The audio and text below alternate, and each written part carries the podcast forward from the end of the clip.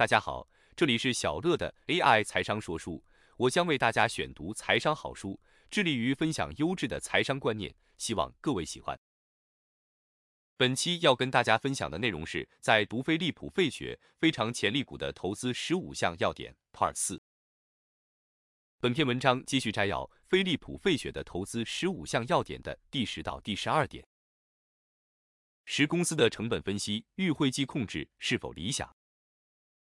费雪指出，若一家公司无法将总成本准确且详尽的分解，就无法长期维持杰出的营运成果。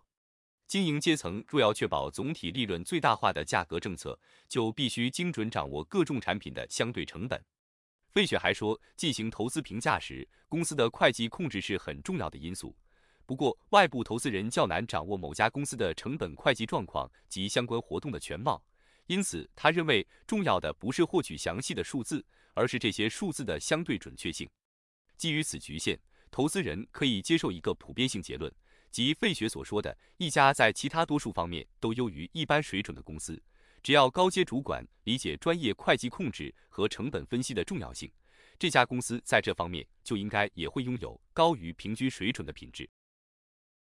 十一就所属产业的特性而言，这家公司是否具有哪些层面？能让投资人看到它在众多竞争者之中的突出之处。费雪指出，由于产业特性的不同，某些层面在某个产业相当重要，可是，在另外一个产业就不是如此。他以公司操作不动产租约为例，在零售业的营运工作中占有重要的位置，但在其他行业则否。处理信贷的业务对某些公司而言非常重要，注例如金融业与租赁业，对另一些公司则无关紧要。费雪建议投资人可利用闲聊法所得的结论，被一些数字比率对照检查，例如每单位营业额的相对租赁成本，或是信贷损失比率。费雪也以保险成本为例，某些行业的保险支出很高，足以成为影响收益的因素。投资人可以研究相关比率数字，或是跟知识丰富的保险业人士讨论，将有所注意。一家低保险支出的公司，可以反映其管理人士、存货以及固定财产。并且降低事故、毁损与浪费的能力，进而把这些成本降到最低。而保险成本相对于保险总额的高低，可以清楚指出在特定行业内哪一家公司经营的较为理想。谈到专利权，费雪以为握有大量专利权可以带来额外利益，但却非根本优势。虽然费雪认为拥有强势的专利权可以让公司的某些部门免于激烈竞争，使产品享有较高的利润率。并以最容易且最便宜的方式生产特定产品，借以享有实际的竞争优势。但他也指出，专利权保护并无法阻挡所有的方法。一些大公司反而不是利用专利结构来阻挡竞争，反而是以便宜的授权费用授权竞争者使用他们的专利许可。注：像微软在智慧型手机方面的专利就授权给多家手机大厂，并期待对方同样也允许自己使用他们的专利。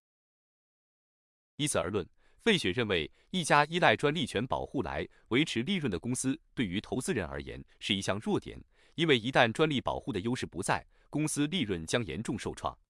至于尚在发展阶段的年轻公司，费雪则要投资人仔细检视公司专利权的持有状况，并了解其保护范围有多广。总之，对于专利权而言，投资人无需过分重视，但仍需检视其对于评价投资项目的影响性。十二。公司有没有短期或长期的获利前景？不同公司追求获利的作风可能相当不一致。费雪指出，有些公司会着眼于眼前的最大获利，有的公司则会刻意减少当下的利润，以建立口碑，得到更高的长期总体利润。例如，对于客户与供应商的态度，有些公司则会为了照顾客户而增加支出，或是采取让利的方式，以确保原料供应的稳定。这样的做法也许牺牲了短期利润，但长远而言会得到更大的利益。而投资人可透过闲聊法，清楚反映出公司经营策略的差异，并选出那些拥有真正长远获利前景的公司。以上三点反映出费雪评估公司在成本控制、产业竞争力与长期获利前景等观察面向，值得投资人仔细揣摩。以上就是本期跟大家分享的内容，感谢您的聆听。如果你喜欢我们的频道，请记得追踪我们并留下五星好评。